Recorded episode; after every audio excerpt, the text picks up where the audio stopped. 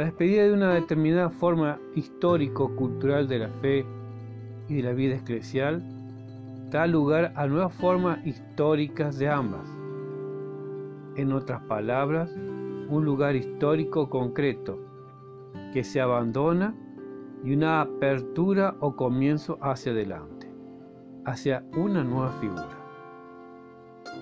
Elijo este párrafo para empezar y elegir lo que a mí me gusta, que es la despedida de 1500 años de una iglesia de Estado. El modelo iglesia-estado fue de muchos años. En América ese modelo todavía tiene fuerza en países sudamericanos. Digo esto porque hablando con un teólogo sacerdote dedicado al ecumenismo, me contó que los países anglosajones rápidamente separaron la iglesia del Estado. Estos países mantienen como iglesia oficial al anglicanismo, pero su vida y cultura están lejos del cristianismo, por su forma de vivir su democracia.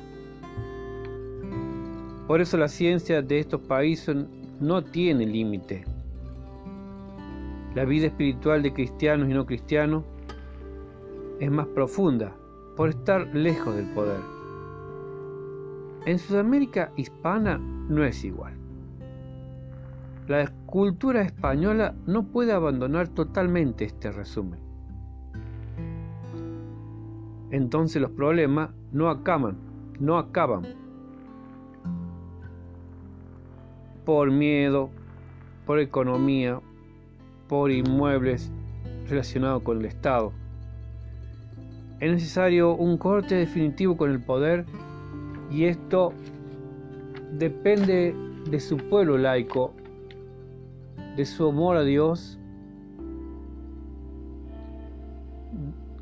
de su amor a Dios y, su forma y su formación, de su generosidad con los que pertenecen a su iglesia, para no depender del Estado.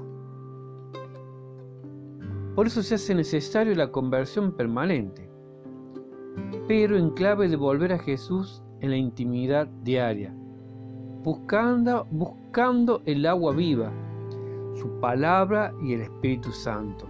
No se puede cambiar solo. Debemos estar junto a Jesús, que es el fundador. Necesitamos su ayuda. La inculturación también es necesaria. Es tener un oído en la humanidad moderna y su tecnología, que es pujante e inquebrantable. No puede estar sola. Es necesaria la espiritualidad, que debe, debe ir junto con el avance tecnológico.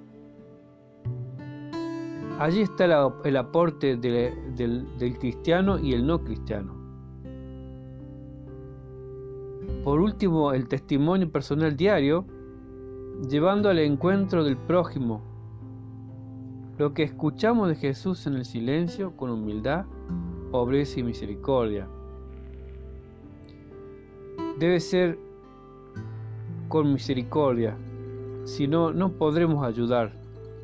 Nuestra ayuda es, es aceptada, pero se queda en la nada. El amor siempre es importante. Después de comentar estos tres pilares,